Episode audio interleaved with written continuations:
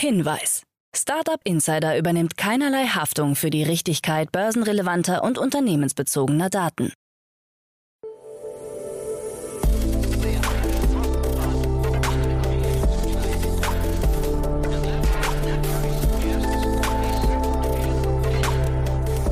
Startup Insider Daily. Morgen Update. Einen wunderschönen guten Morgen und herzlich willkommen zu Startup Insider Daily. Mein Name ist Jan Thomas. Heute ist Donnerstag, der 2. Juni. Ja, und das sind heute unsere Themen. Schwere Vorwürfe gegen Frank Thelen. Das erste Gropius-Wohnhaus wird eingeweiht. Binance will 500 Millionen Dollar in Web3-Startups investieren. Revo Foods präsentiert Lachsfilet aus dem 3D-Drucker. Und Joko Winterscheid wird das neue Testimonial von Flink. Heute bei uns zu Gast im Rahmen der Reihe Investments und Exits ist mal wieder Philipp Werner von Project A. Ja, und wir haben über eine sehr, sehr spannende Finanzierungsrunde gesprochen aus Frankreich. Wir haben über den E-Bike-Markt gesprochen, über den Gebrauchtmarkt für E-Bikes, über ein spannendes Unternehmen. Da ist gerade Sequoia eingestiegen und Philipp hat das Unternehmen wirklich sehr, sehr detailliert analysiert. Das war ein richtiger Deep Dive in das ganze Marktsegment, würde ich sagen.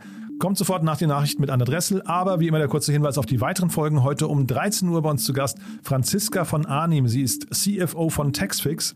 Ja, und Taxfix kennt ihr wahrscheinlich, die haben gerade eine 220 Millionen Dollar Runde abgeschlossen. Ist schon ein paar Wochen her, aber das war wirklich ein ganz, ganz tolles Gespräch, denn das Unternehmen hat natürlich nachweislich Rückenwind. Sie bezeichnen sich selbst als die führende Steuer-App in Europa, haben schon 5 Millionen Downloads und haben insgesamt auf ihrer Plattform schon eine Milliarde Euro an Steuerrückerstattungen für ihre Kundinnen und Kunden erreicht. Also ja, das liest sich wirklich ganz hervorragend, aber das Gespräch war wirklich auch ganz toll. Das kommt nachher um 13 Uhr. Und um 16 Uhr heißt es dann, wie jeden zweiten Donnerstag, To Infinity and Beyond. Ihr kennt unser Podcast-Format rund um Krypto, Blockchain, DeFi, Web3 und NFTs und das Ganze immer mit der wundervollen Kerstin K. Eismann und dem nicht minder wundervollen Daniel Höpfner. Heute haben wir das Thema der Stunde, glaube ich, äh, diskutiert. Wir haben über die Implosion bei Terra Luna gesprochen. Habt ihr wahrscheinlich mitbekommen, da ist eine Kryptowährung implodiert, äh, quasi vom Markt verschwunden. Und wie es dazu kam und was das bedeutet für die Kryptowelt, das haben wir ziemlich detailliert erörtert. War ein hochinteressantes Gespräch. Ja, und ich hätte nicht gedacht, dass sowas möglich ist, aber ich finde, Ke und Daniel haben das wundervoll erklärt. Deswegen einfach mal reinhören, wenn euch das Thema interessiert. Ich glaube auf jeden Fall, man kann sehr viel lernen und man bekommt vielleicht ein gesünderes Verhältnis zum Thema Krypto-Investments. Also ja, das Gespräch kommt nachher um 16 Uhr. Jetzt kommen noch kurz die Verbraucherhinweise und dann, wie angekündigt, an Adresse mit den Nachrichten und danach dann Philipp Werner von Project A.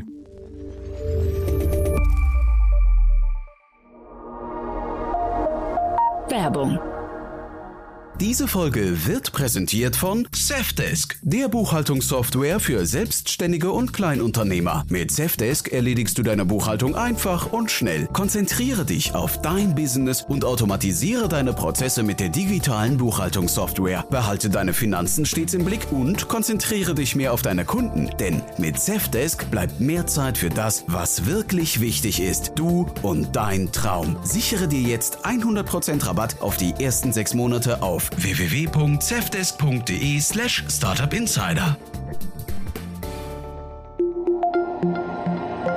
Das war die Werbung. Und jetzt geht es weiter mit Startup Insider Daily. Nachrichten. Schwere Vorwürfe gegen Frank Thelen. Der aus der TV-Sendung Die Höhle der Löwen und vielen Start-up-Beteiligungen bekannte Investor Frank Thelen ist durch eine Investigativrecherche der Reihe Steuerung F unter Druck geraten.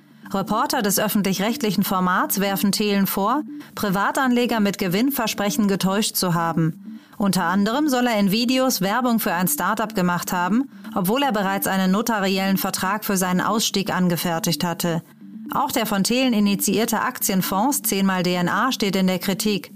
Der Investor soll hier laut Steuerung F Privatanleger mit einer Verdreifachung ihres Gewinns und einem überdurchschnittlichen Wachstumspotenzial gelockt haben. Die Webseite von 10 mal DNA weist in diesem Zusammenhang darauf hin, dass Privatanleger eine entsprechende Risikotoleranz mitbringen müssten. Joko Winterscheid wirbt für Flink. Der Moderator und Entertainer Joko Winterscheid wird neues Werbegesicht für den Lebensmittellieferdienst Flink. Neben Winterscheid ist auch das Model Lena Gerke in der Werbung von Flink zu sehen. Mit Lena und Joko haben wir zwei Botschafter gefunden, die zu 100 Prozent zur Marke Flink passen und mit ihren kreativen Erfahrungen viel zur authentischen und spannenden Gestaltung der breit angelegten Kampagne beisteuern werden. so Flinks Marketingchefin der Dachregion Fiorella Merkle. Neben einer TV- und Social-Media-Kampagne sind auch Winterscheids Foodprodukte, die Weine des Labels Drei Freunde sowie die Schokolade Jokolade im Sortiment des Anbieters enthalten. Erstes Gropius Wohnhaus steht.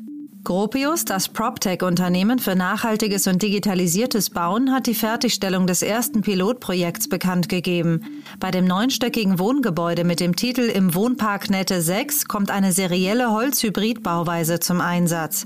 Der Bau in Rheinland-Pfalz hat nach Angaben von Gropius nur elf Wochen gedauert. Das Gebäude steht in Weißenturm bei Koblenz. Gropius spricht von dem ersten voll integrierten und digitalisierten Gebäude des Unternehmens.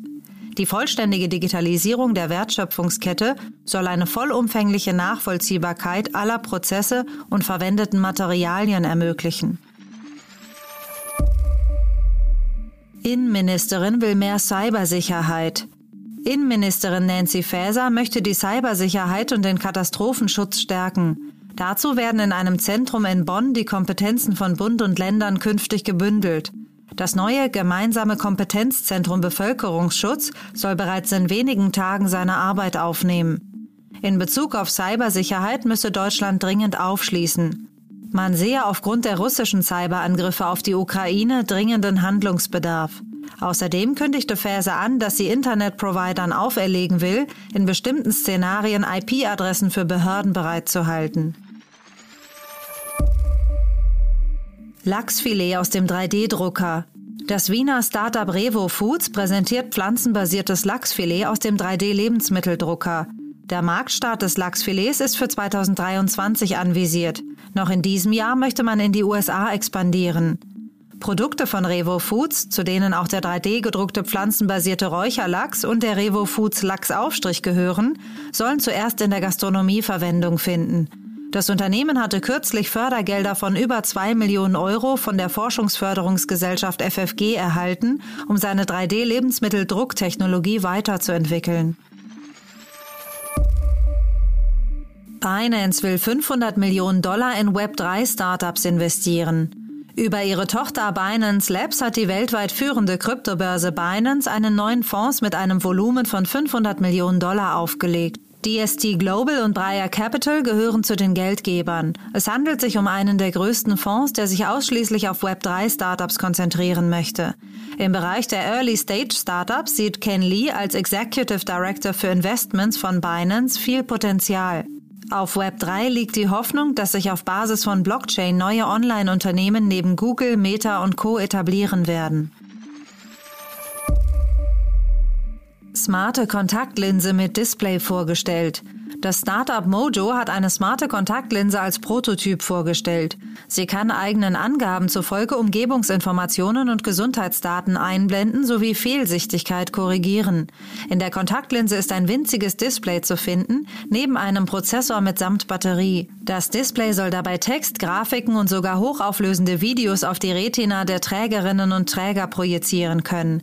Gesteuert wird die Linse per Augentracking, das laut Mojo dank Beschleunigungsmesser, Gyroskop und Magnetometer genauer sein soll als die heutigen führenden Virtual Reality Technologien. Bis zur Einführung eines marktreifen Produkts wird es wohl noch einige Jahre dauern. Interpol nimmt drei Hacker fest. Ein nigerianischer Hacker und zwei seiner Komplizen im Alter zwischen 31 und 38 Jahren sind von Interpol festgenommen worden.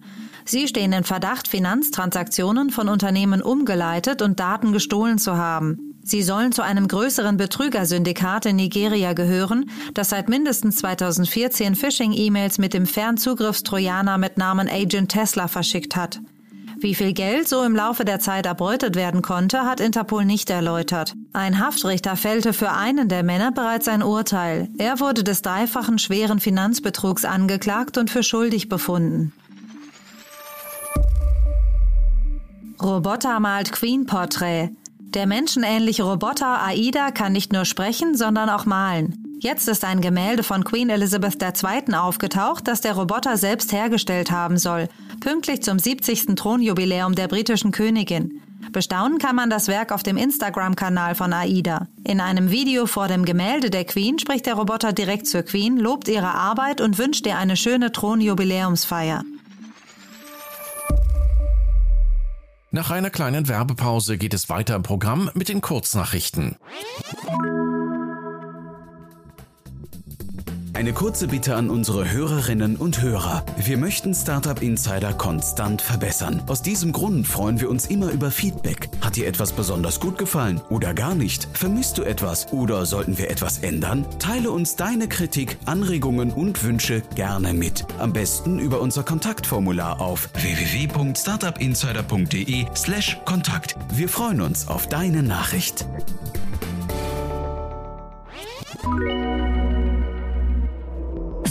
Insider Daily.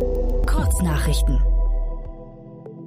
Der Münchner Mehrweganbieter Recup Rebowl hat bei einer Finanzierungsrunde rund 12 Millionen Euro eingesammelt. Damit soll der deutschlandweite Ausbau des Mehrwegsystems für To-Go-Verpackungen vorangetrieben werden.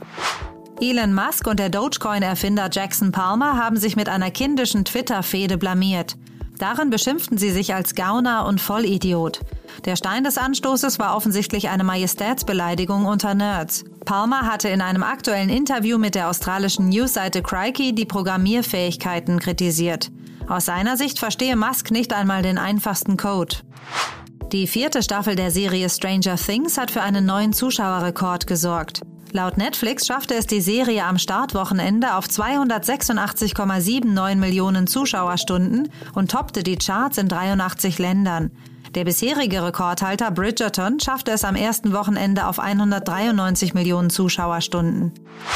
Googles Forschungsportal Collaboratory schränkt die Nutzung seiner kostenlosen Cloud-Ressourcen ein und steht ab sofort nicht mehr zum Training von Deepfakes zur Verfügung. Auch der Missbrauch zum Hosten von Dateien für DDoS-Angriffe oder das Cracken von Passwörtern ist künftig untersagt. Eine Begründung lieferte Google nicht. Marktbeobachter gehen von ethischen oder ressourcenschonenden Aspekten aus. Nachdem sich Facebook im Herbst 2021 öffentlichkeitswirksam in Meta umbenannt hat, wird am 9. Juni 2022 an der US-Börse Nasdaq das Kürzel für den Konzern geändert. Das bisherige Aktienkürzel FB wird dann vom neuen Börsenkürzel Meta abgelöst. Und das waren die Startup Insider Daily News von Donnerstag, dem 2. Juni 2022. Jetzt geht es weiter im Programm mit Investments und Exits. Achtung, Risikohinweis. Startup Insider übernimmt keine Gewähr für die Richtigkeit börsenrelevanter Informationen und spricht keinerlei Anlageempfehlungen aus. Startup Insider Daily. Investments und Exits. Präsentiert von Konto, eurem Partner für ein All-in-One-Geschäftskonto für Startups. Cool, ja, dann freue ich mich. Philipp Werner ist wieder hier von Project A. Hallo Philipp. Hallo Jan. Freue mich sehr, dass du wieder da bist und äh, ein tolles Thema hast du mitgebracht, Philipp. Vielleicht bevor wir loslegen, wie immer ein paar Sätze zu euch, oder? Ja, gerne. Ähm, also ich bin von Project A. Wir sind ein Frühphaseninvestor mit Offices in Berlin und London. Ähm, seit zehn Jahren ungefähr dabei. Haben jetzt gerade angefangen, aus dem vierten Fonds zu investieren. Wir machen alles von Pre-Seed bis Series A, wo wir normalerweise in den Lead oder den Co-Lead gehen, schreiben Tickets von 1 bis 10 Millionen initial und schauen uns im Grunde alles an, was digital ist.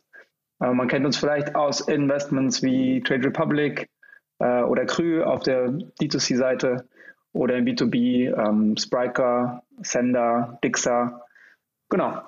Ähm, und ich glaube, das, was uns unterscheidet von den meisten anderen VCs, kann ich auch nochmal wiederholen, ist eben dieser operative Ansatz. Wir haben mittlerweile mehr als 100 äh, Operator bei uns im Office in Berlin, die Vollzeit für uns arbeiten und exklusiv für die Portfoliounternehmen im Einsatz sind. Und das sind eben Leute aus den verschiedenen Bereichen, die man in typischen Startups findet, von Talent Acquisition bis Produktmanagement, Software Engineering, Data, Marketing, Sales etc. Also wir versuchen eben nicht nur Kapital mitzubringen, sondern auch die Schlagkraft von diesen 100 Operatoren. Mhm. Und ihr gebt auch gerne Wissen weiter. Das sage ich deswegen, weil ich in den letzten Tagen irgendwie mehrfach schon die ersten Hinweise auf eure nächste Konferenz äh, bekommen habe. Da steht der Termin mittlerweile fest, ne? Ja, den habe ich jetzt dummerweise nicht im Kopf. Ich kann dir äh, sagen, die ist am 7. Oktober. 7. Oktober, ganz genau, ne? In ja, da war ich ja doch richtig. Ja, genau. Genau, das ist die Project A Knowledge Conference, PACON, äh, gebrandet.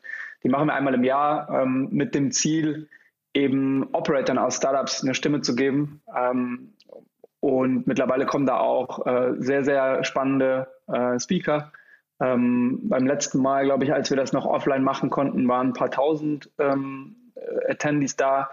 Ähm, beim letzten, letztes Jahr war es dann äh, halb remote, halb vor Ort und dieses Jahr sind wir froh, dass wir es hoffentlich wieder komplett vor Ort machen können und freuen uns auf ein großes Event. Mhm.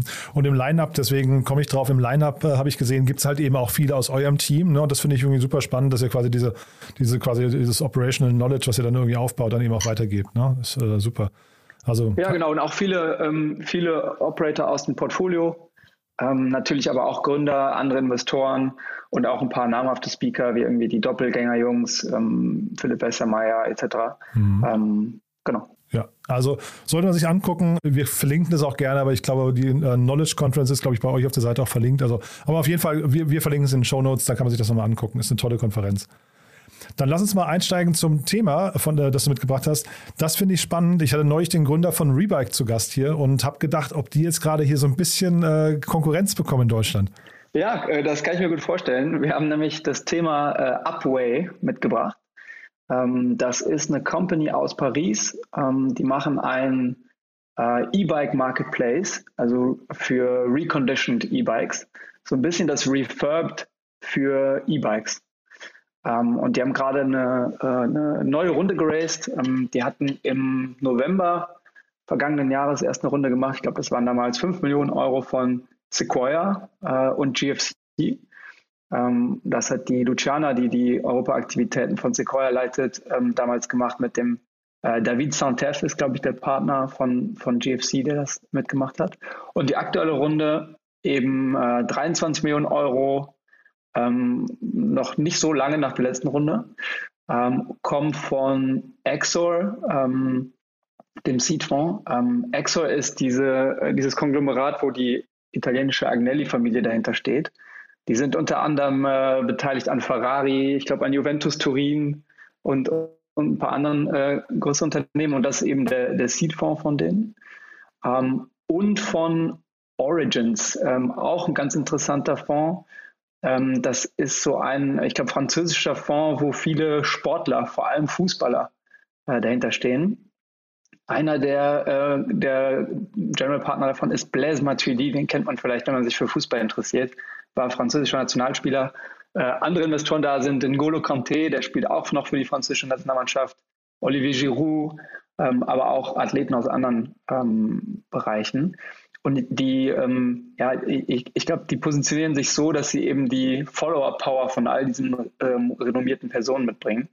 Ähm, von daher macht das eigentlich immer sehr viel Sinn für D2C-Brands, glaube ich. Und das wird wahrscheinlich auch der Hintergrund sein, warum die hier damit reingegangen sind. Also interessantes Setup mit Exor, ähm, Origins, Sequoia und GFC.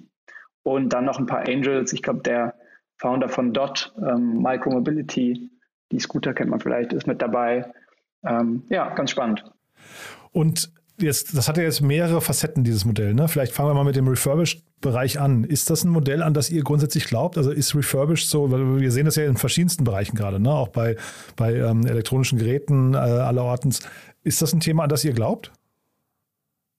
Ich glaube, das ist auf jeden Fall was, was sehr spannend ist. Ja, ähm, die, die ganze Circular Economy ist, glaube ich, noch relativ am Anfang. Ähm, aber durch den Fokus auf den Klimawandel und Ressourcenknappheit etc.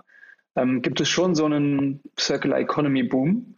Ähm, und ich glaube, insbesondere wenn man sich Refurbed anguckt oder Backmarket, das sind schon Modelle, die sehr gut funktionieren.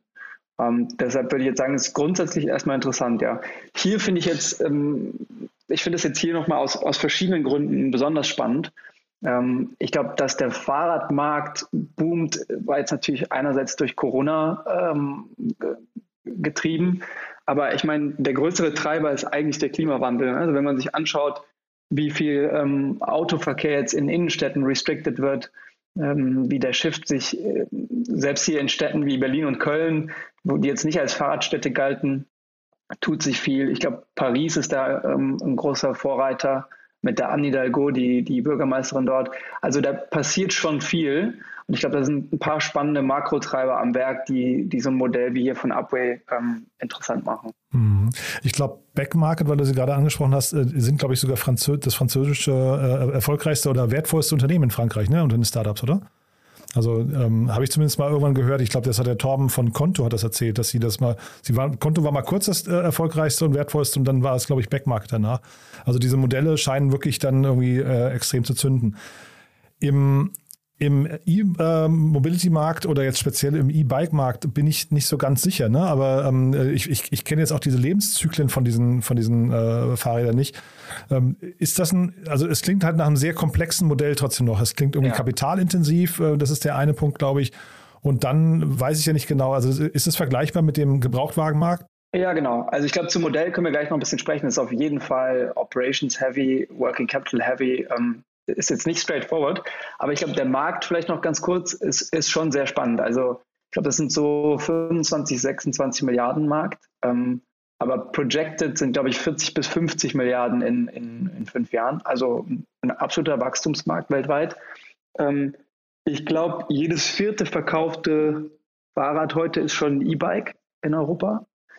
Wir haben ähm, letztes Jahr 2021 in Deutschland um die zwei Millionen E-Bikes wurden neu gekauft. Also sind schon massive Zahlen.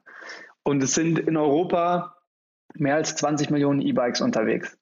Und wenn man sich dann mal überlegt, dass die wahrscheinlich zu einem großen Anteil irgendwann in den Gebrauchtmarkt strömen, weil knapp die Hälfte davon ist, glaube ich, älter als drei Jahre, dann ist es schon alles sehr interessant. Und diese Parallele zum Automarkt auf jeden Fall. Ne? Also das Modell ist sehr, sehr ähnlich zu Auto 1, Kazoo, Kavana. Ähm, und auch auf dem Markt, ich glaube, ähm, 60, 65 Prozent der ähm, verkauften Autos in Europa sind Gebrauchtwagen. Und wenn man das halt auf Fahrräder extrapoliert, dann frage ich mich eigentlich, warum das bisher noch niemand gemacht hat, dieses Modell. Zumindest niemand, den ich jetzt auf dem Schirm hatte und der gut finanziert ist. Ja, ja, das hatte sich der, ähm, der Thomas Bernig von, äh, von Rebike auch gefragt, als ich mit ihm im Podcast darüber gesprochen habe. Der sagte, eigentlich ist es ein Modell, das hätte viel früher schon zünden müssen. Ne? Ja, genau. Ich meine, also jetzt gerade kann man, kann man darüber streiten, wie gut jetzt die ganzen ähm, Gebrauchtwagen-Marketplaces ähm, jetzt laufen, weil die eben auch alle kapitalintensiv sind, aber sind ja schon ein paar sehr große, erfolgreiche Player dabei. Ähm, Vielleicht, was auch noch interessant ist, man hat jetzt schon in den letzten, ähm, ich sag mal, 12 bis 18 Monaten ein paar Companies in diesem E-Bike-Space gesehen. Ne? Also du hast jetzt eins erwähnt, aber vor allem auch die Manufacturer, also Van Moof kennen wahrscheinlich einige.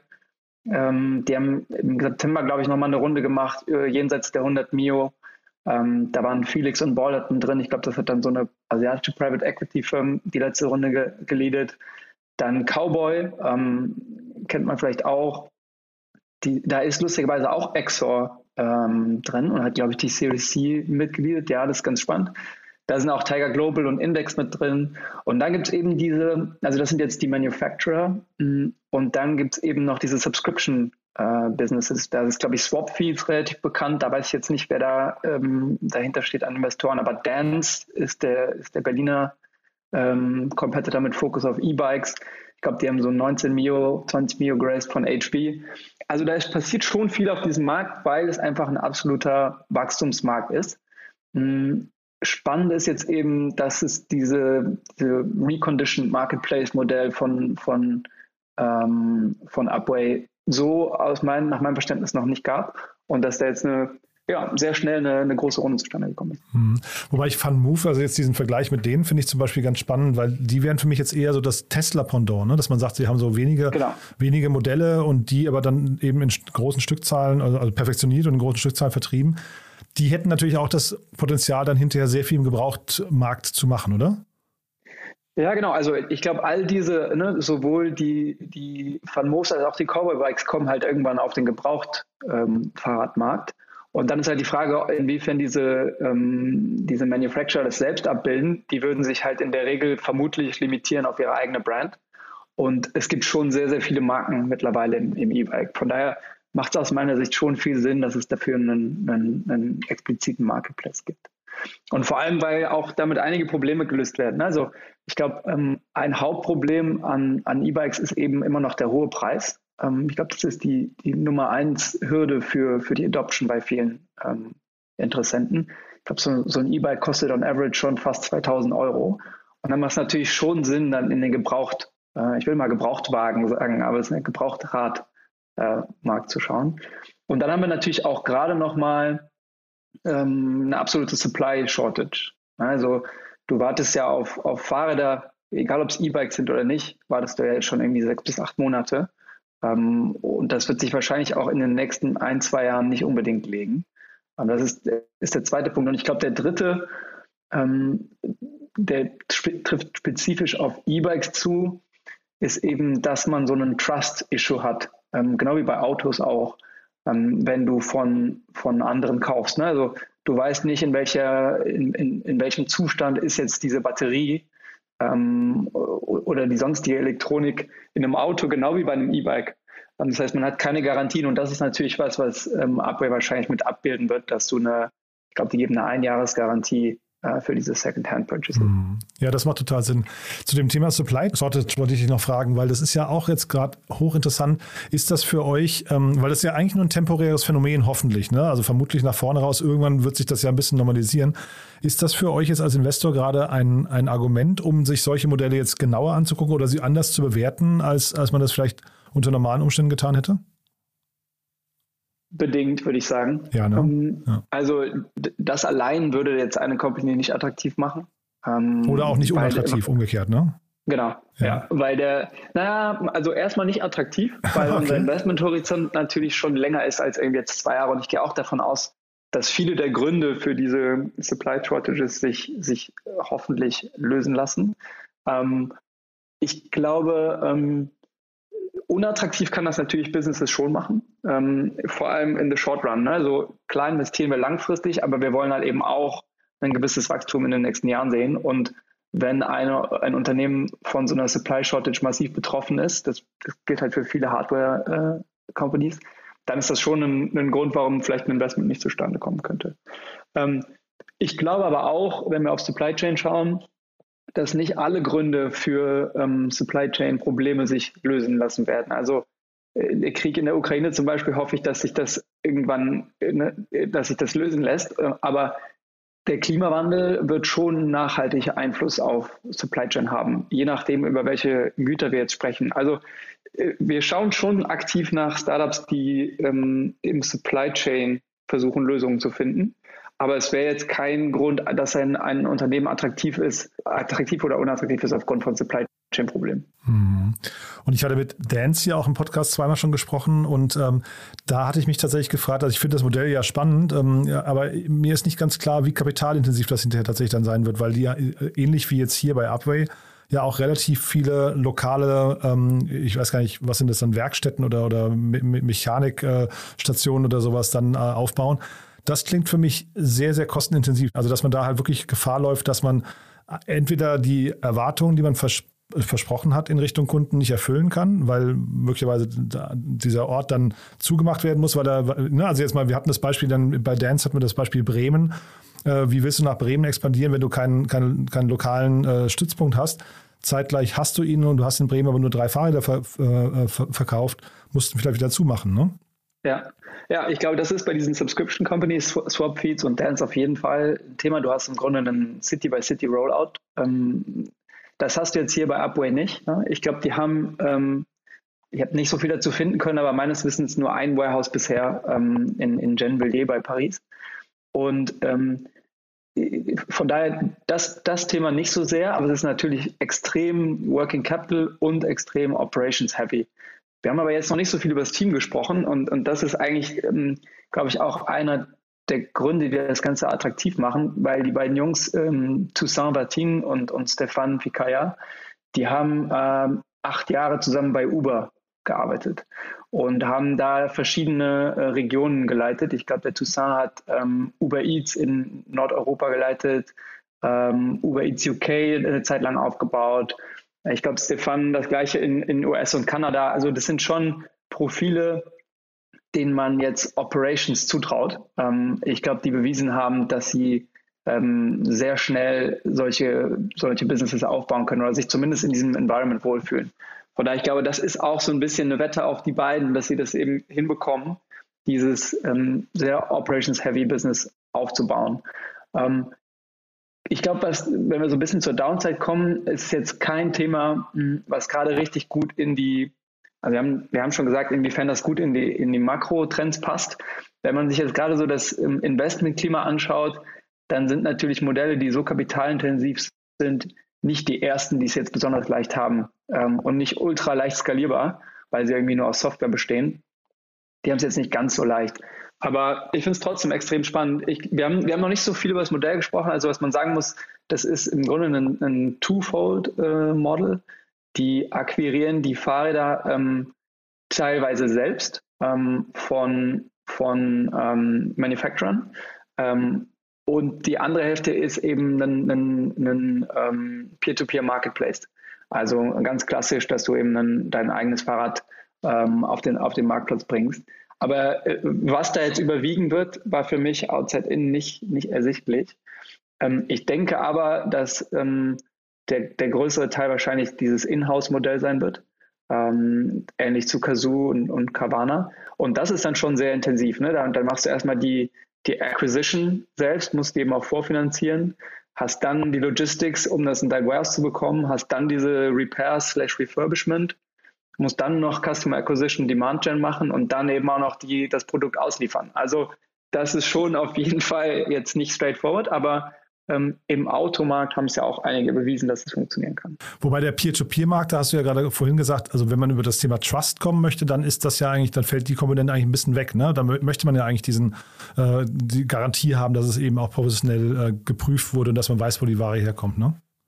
Ja, das kann schon sein, dass sie dann auch nochmal durch deren Warehouse gehen und sie da das Refurbishment machen. Das weiß ich ehrlich gesagt nicht. Ähm, vielleicht wissen sie das auch noch nicht so genau. Ich denke mal, heute werden sie das wahrscheinlich noch so machen, ähm, dass das nicht, nicht peer-to-peer auch delivered wird, sondern dass man im Grunde peer-to-peer -peer verkauft aber das läuft einmal durch sie durch und sie, ähm, und sie garantieren eben eine gewisse Qualität.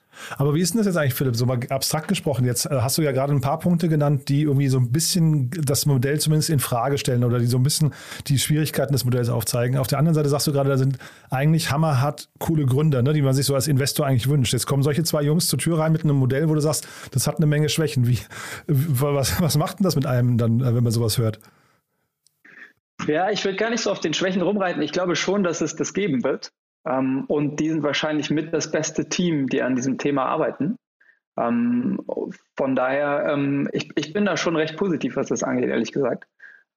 Ich meine, wenn man in den Gebrauchtwagenmarkt schaut, dann sieht man auch, dass es da einige große Player gibt. Und wir haben die Makrotrends angesprochen. Von daher Klar, es gibt immer Modelle, die sind leichter zu lösen als andere, aber dadurch, dass sie schwer zu lösen sind, gibt es natürlich auch eine gewisse Defensibility und man kann das nicht so einfach nachahmen. Ich meine, das ist ein Marketplace-Modell, das ist sowieso schon nicht ganz trivial, also es hat eine Komponente zumindest, nicht ganz trivial aufzubauen und diese Operations, das kann äh, Fluch und Segen sein und wenn dann so ein Team kommt, dann ist es natürlich schon erstmal, äh, kann man schon dran glauben, dass die das gelöst bekommen. Also das Team ist hinterher nach wie vor die, das, das, die wichtigste Komponente, egal jetzt wie, die, wie das Umfeld ist, Supply Shortage haben wir angesprochen und sowas. Das sind alles Themen, die kann man so ein bisschen wegignorieren, wenn man an das Team glaubt, ja? Also in der ersten Runde, die jetzt GFC und Sequoia gemacht haben, ich glaube, das ist äh, fast nur Wette auf das Team und den Markt. Und jetzt ähm, die Runde, da werden die wahrscheinlich schon auch eine ganz gute Traction oder frühe Traction hingelegt haben, zumindest, dass man halt sieht, hey, die Operations ähm, haben sie unter Kontrolle und das kann man ähm, auch in attraktive Unit Economics ummünzen. Vielleicht noch nicht jetzt, aber ähm, man traut es denen zu. Aber am Anfang auf jeden Fall. Also die, die frühen Runden sind schon ganz klar immer Teamwetten und wenn dann noch so ein, so ein Markt dazukommt wie hier, ähm, also Timing stimmt, ne? ähm, haben wir darüber gesprochen. Es gibt eine relevante Anzahl an E-Bikes im Markt, die alle in den, in den in den, in den Second-Hand-Markt kommen werden. Es gibt regulatorischen Wandel vom Hintergrund des Klimawandels diese Circular Economy boomt generell.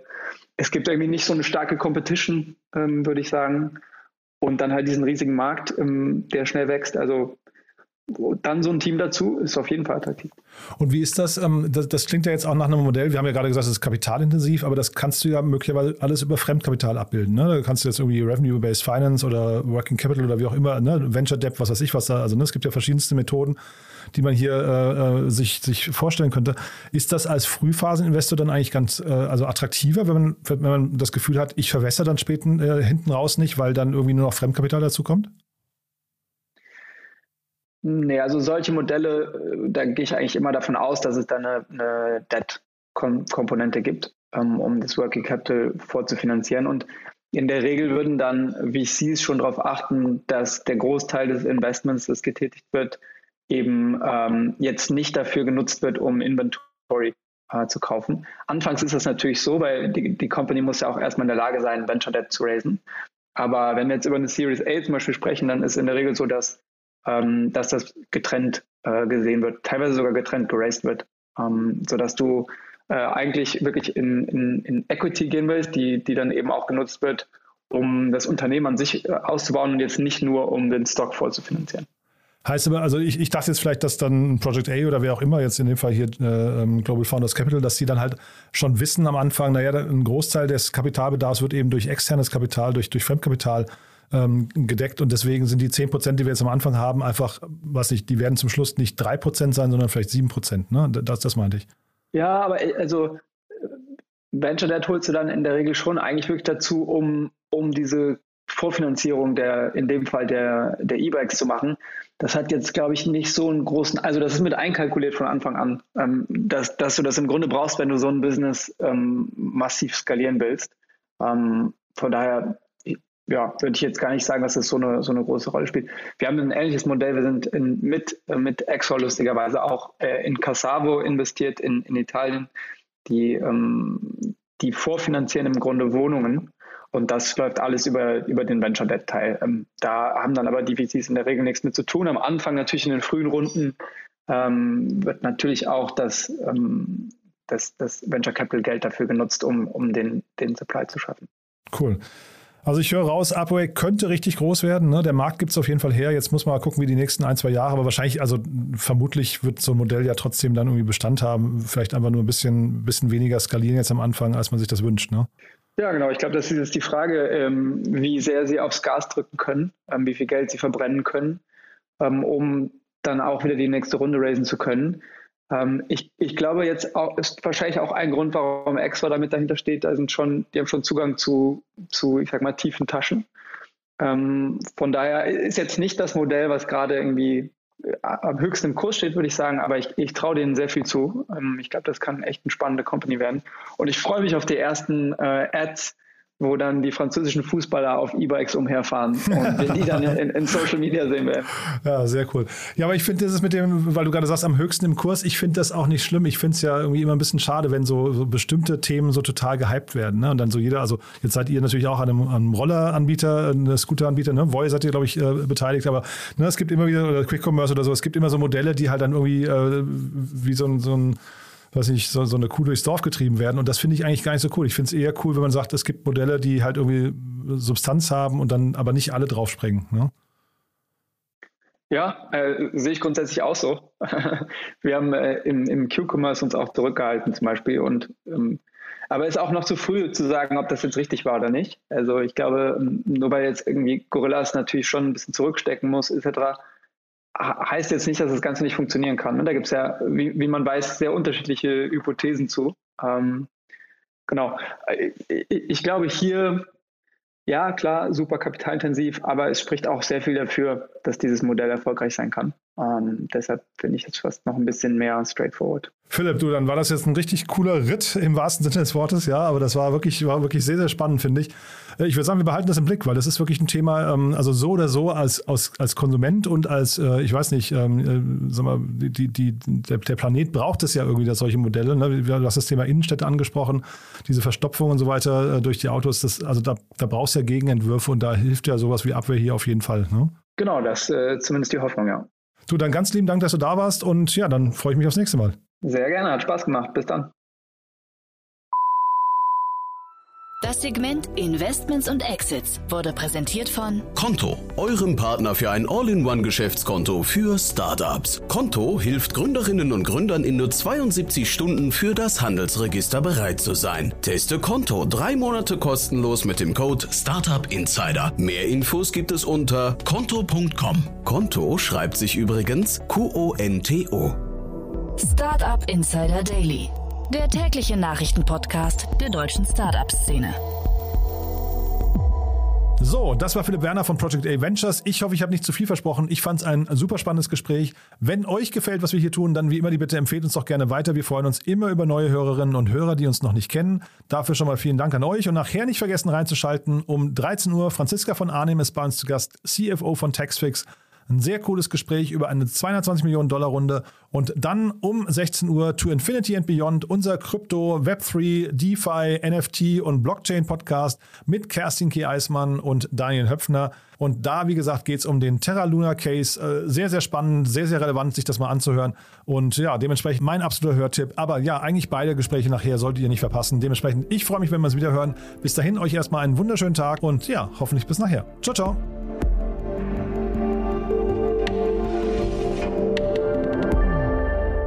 Diese Folge wurde präsentiert von Safdesk, dein Partner für smarte und digitale Buchhaltung. Sichere dir jetzt 100% Rabatt auf die ersten sechs Monate auf www.safdesk.de slash startupinsider.